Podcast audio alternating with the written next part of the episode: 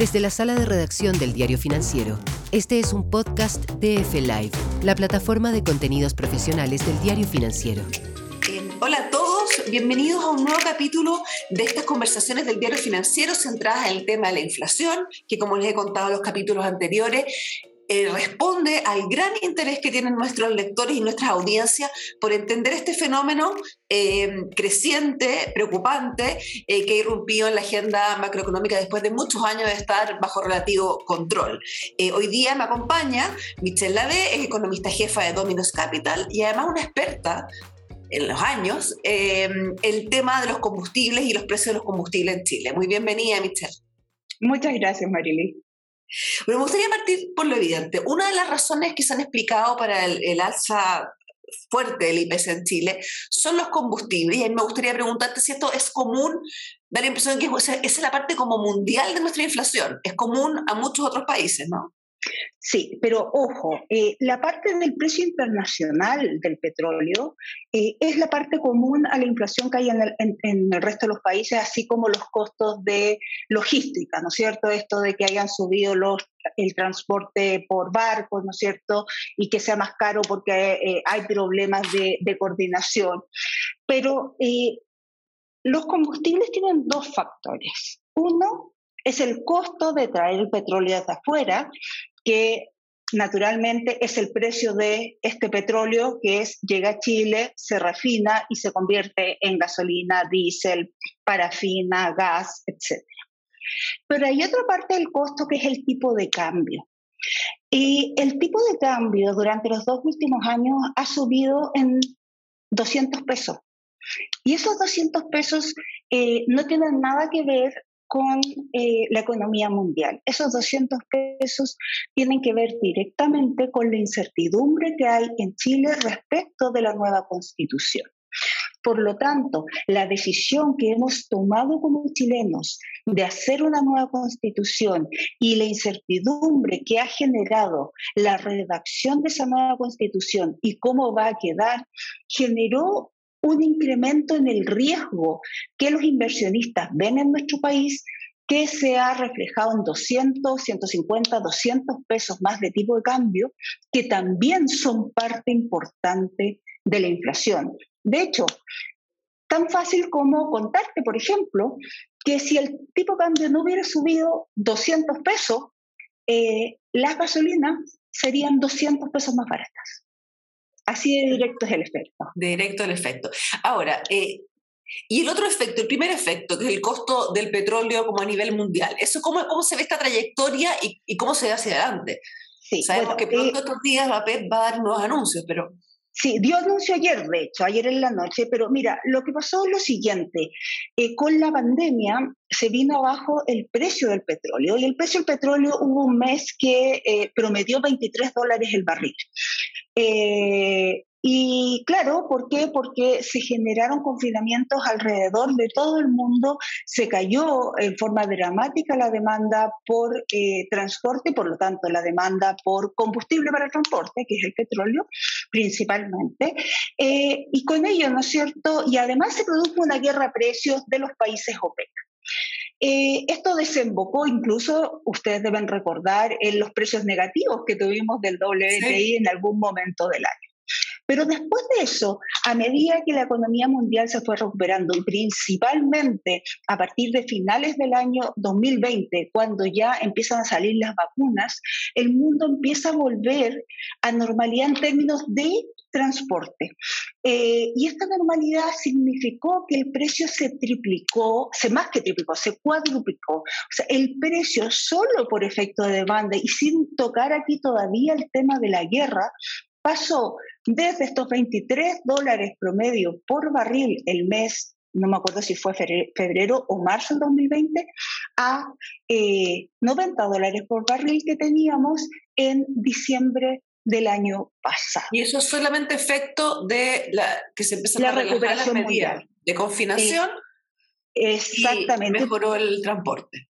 Exactamente. Tiene que ver con la recuperación de la demanda mundial pero además con un OPEC que se puso de acuerdo por primera vez en muchos años y lo que hicieron fue ir aumentando la oferta en forma muy lenta, justamente con el objetivo que lograron de hacer subir los precios en forma muy importante.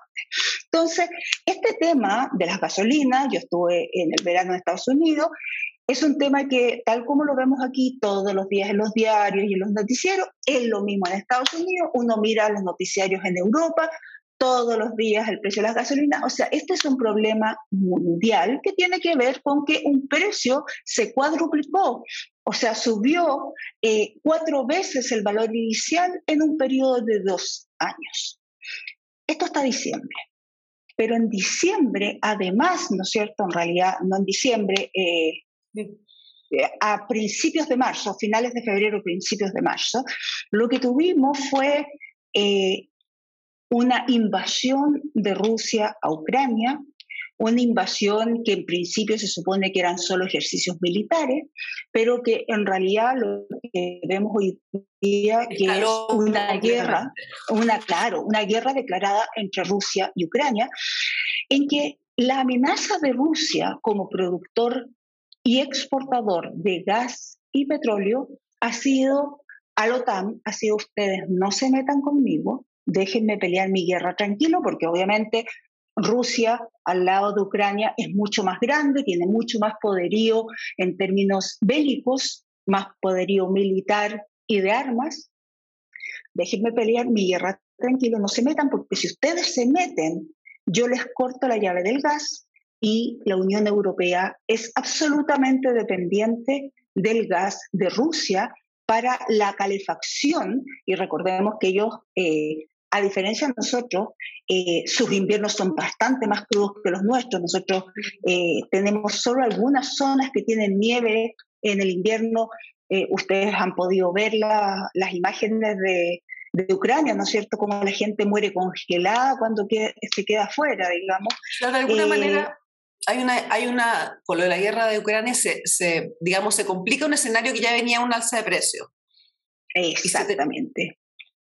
Y este escenario aumenta un riesgo, que es el riesgo de que eh, los países de Occidente sancionen a Rusia eh, evitándole o impidiéndole que exporte gas y petróleo. Hasta ahora eso no ha pasado, sea, hay otras sanciones que están en funcionamiento, pero ese riesgo hizo que los precios subieran desde 90 dólares el barril hasta 120 y en, un día 128 a 30 dólares el barril. En la medida que se va desarrollando la guerra, obviamente tenemos un precio que está absolutamente volátil. En un día puede subir 10 dólares, al otro día baja 10 dólares y, y, va a seguir así en la medida que la guerra siga presente eh, entre Ucrania y Rusia. Pero esto sí significa que los precios del petróleo se están transando entre 20 y 30 más pesos, o sea, dólares más caros de lo que estaban en, justo antes, en febrero de este año. Y por lo tanto, ya sumado a este precio que se cuadruplicó, se le quintuplicó el precio con el efecto de eh, la guerra. Y, por en el caso de Chile, un tipo de cambio que es superior al, eh, lo que podría ser un tipo de cambio. De exactamente, un tipo de cambio que en el momento en que se genera esto equivale un cuarto más, un 25% más eh, del precio que ya tenía, porque en ese momento el, precio del petróleo era alrededor de 800 pesos, 200 pesos en el tipo de cambio, estamos hablando de un cuarto más. Entonces, claramente esto es una bomba nuclear sobre el precio de, eh, de los eh, combustibles eh, y que ciertamente ha generado, ¿no es cierto? Nosotros tenemos un mecanismo que es el MEPCO que estabiliza los precios, pero los estabiliza para evitar que semana a semana los cambios sean demasiado drásticos, pero no les cambia la tendencia. Si los precios van al alza, van a seguir al alza. Y ahí entran las nuevas, porque el MEPCO ha sido utilizado por varias administraciones. Eh, una de las primeras medidas de Mario Marcel fue anunciar que iba a inyectarle recursos al MEPCO de manera de, poder estabilizar estos precios. ¿Tú crees que esa intervención fue adecuada o qué, viene ahora? Ya, eh, a ver, eh, el MEPCO había funcionado como mecanismo, el mecanismo no, es un fondo esto, lo que, se, lo que se hace es permitir un máximo que puede con el cual puede transar el MEPCO, que en principio fueron 500 millones de dólares. Eh, ese fondo nunca se agotó hasta eh, finales del año pasado. O sea, había funcionado como mecanismo de estabilización en el sentido de que permitía que los cambios no fueran bruscos, pero se autoalimentaba. Cuando los precios bajaban, el precio bajaba más lento y por lo tanto recuperaban lo que había perdido. Lo que pasó con, primero, esta acumulación eh, de alza de precios de cuatro veces post pandemia y después con la guerra, es que obviamente este es un ciclo que no ha tenido una parte a la baja y por lo tanto, y además como ha sido tan empinada la curva, eh, lo que ha tenido que entregar el MEPCO para estabilizar son montos que nunca se habían entregado antes. El MEPCO entregaba 10, 15, 20, 30, 60 pesos fue un momento en que ya entregó mucha plata. Hoy día el MEPCO está entregando 193 pesos por litro de gasolina. Ahora eso, Michelle, uno mira eh, sin, sin, digamos, ser experta, yo no hice eso, no sustentable en el tiempo, porque, porque significaría el fondo un desembolso del Estado muy alto, considerando que los factores que tú nombraste todavía no están despejados. Así es, no es sustentable en el tiempo y a mi juicio además no es una política focalizada. Ciertamente, y muy probablemente desde el punto de vista político, dejar que los precios suban 100 pesos de una semana a otra durante el primer mes de un nuevo presidente era políticamente inviable. Y por eso, ¿no es cierto?, se, lo primero que se hace casi antes de que empiece el gobierno es aprobarse esta ley que te permite aumentar la cantidad de recursos que se van a destinar, ¿no es cierto?, a subsidiar. Pero eso es desde el punto de vista político. Desde el punto de vista eh, de las políticas públicas. A mi juicio personal, eh, esta plata debería estar destinada no a quienes andan en auto, porque ciertamente las personas que andan en auto no son las personas más pobres del país. Ahí los políticos se defienden un poco y dicen, déjame ver si, si, si, los interpreto, dicen que ha cambiado mucho también el, el acceso a auto y que según una encuesta académica hace poquito, un 70% de los chilenos tenían acceso, hogares chilenos tenían acceso a un auto, incluso en sectores eh, de más bajo ingreso, entonces que ya el, concepto de auto no, no tenía ese, eh, esa focal, o sea, ese concepto de estar solamente en, los niveles de personas con más ingresos. Eso es cierto, pero esos chilenos, los chilenos que tienen un auto pero lo ocupan para el fin de semana. El chileno que tiene menos recursos ocupa el Transantiago o el sistema red para ir al trabajo. Solo aquellos con mayores recursos, dado el precio de la gasolina, ocupa la, eh, su propio auto para ir al trabajo. Y por lo tanto, lo que corresponde y lo que correspondía era que esos recursos fueran focalizados a la población de menos recursos. ¿Y cómo se podía hacer? Justamente a través de lo que se está haciendo ahora, que es este subsidio al sistema red, y no a través de un subsidio a los autos, con todo lo que ellos nos pega a nosotros, definitivamente.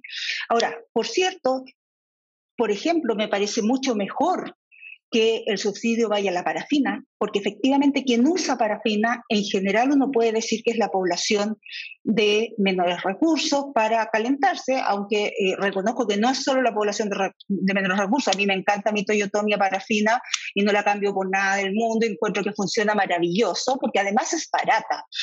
Eh, y por lo tanto es un subsidio que en general está mucho mejor focalizado.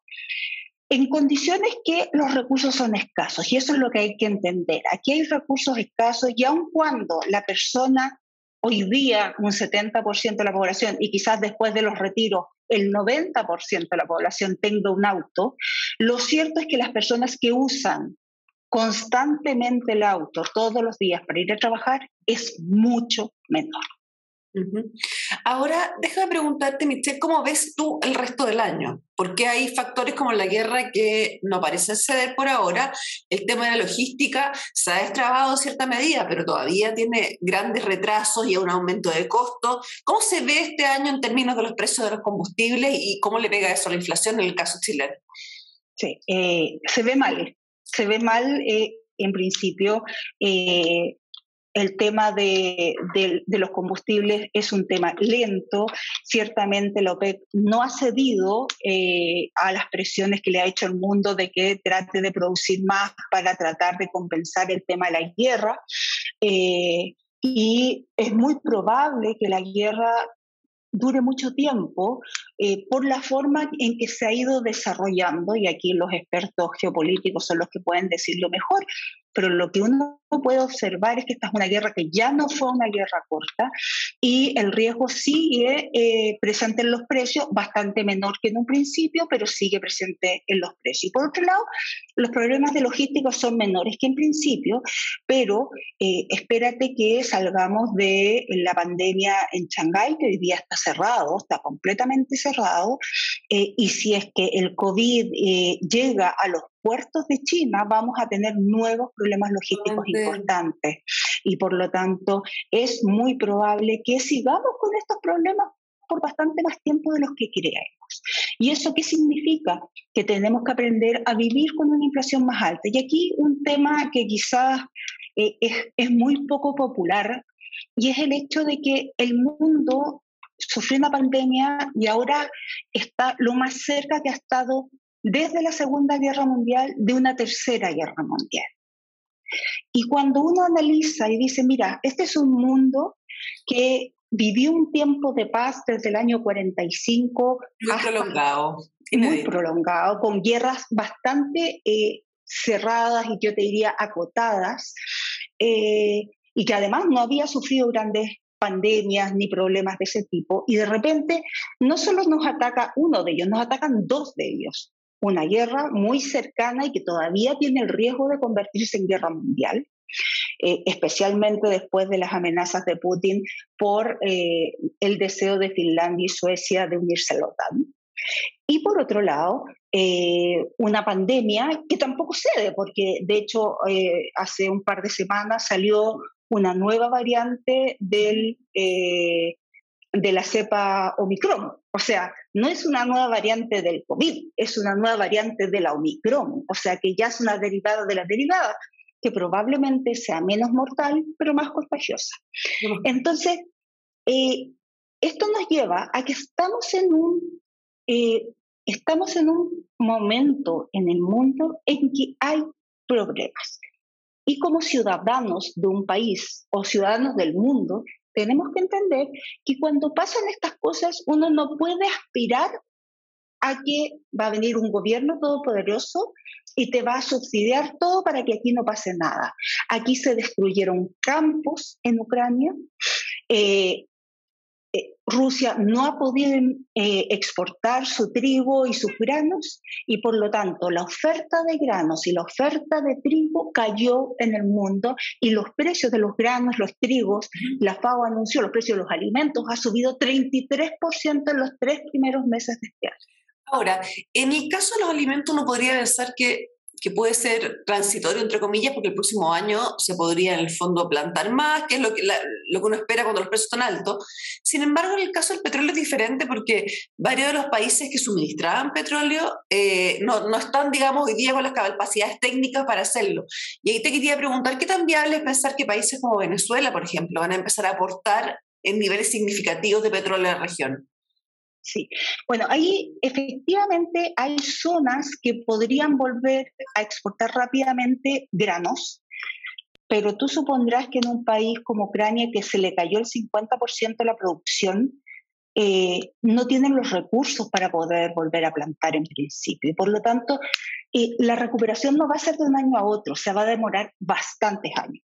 Rusia, por otro lado, lo que ha hecho es destinar un porcentaje mucho más importante de sus recursos a otras cosas, en este caso la guerra, y por lo tanto también va a perder capacidad de crear fertilizantes, capacidad de exportar, capacidad de todo. Y por lo tanto, eh, el tema agrícola no es tan menor como uno tiende a pensarlo en principio, o sea, el ciclo podría ser mayor. Y segundo, eh, en el tema de, del petróleo, efectivamente la pandemia provocó que muchos países no realizaron las inversiones que tenían que realizar eh, y además, ¿no es cierto?, se esperaba eh, al principio cuando eh, cuando empieza esta pandemia, ¿no es cierto? Como que se congeló el mundo, nadie sabía qué iba a pasar en dos meses más y por lo tanto, como que, voy a decir una, como que el mundo se atontó, no pensó que iba a haber una recuperación tan rápida y eso ha significado que muchos países eh, efectivamente no tengan la capacidad técnica para reaccionar. Adicional, en el caso, por ejemplo, de países como Venezuela o Irán, no han realizado inversiones en muchos años, entonces la capacidad que tienen para reaccionar es bastante acotada. ¿Quiénes tienen el toro por las astas acá? Arabia Saudita y los Estados eh, Unidos Árabes, que efectivamente son países que han invertido en tecnología. Y que podrían inyectar más rápidamente. Y podrían inyectar, pero ellos, muy sabiamente, a mi juicio, no han querido hacerlo porque eh, esto indicaría que están tomando un partido en la guerra. Inyectar hoy día más petróleo es una señal a Rusia. Exactamente. Eh, eh, es boicotear a Putin. Y uno no sabe cuando tú le, le haces una zancadilla a Putin, uno le haría una zancadilla, pero probablemente Putin te eh, contesta con una ametralladora y por lo tanto probablemente no están dispuestos a meterse en el lío que podría significar aumentar la producción. Eso mucho más pasó volando el tiempo. Muchas gracias, Michelle Lave, por esta conversación. Así entendemos un poco más el escenario energético y además no se ve, no se ve muy auspicioso para este 2022, así que hay que prepararse eh, y, focalizar los recursos que se tienen en las personas que no, no pueden en el fondo eh, enfrentarlos por sí mismas. Así es. Muchas gracias a ti, Marily. Esto fue el podcast de F-Live, la plataforma de contenidos profesionales del diario financiero.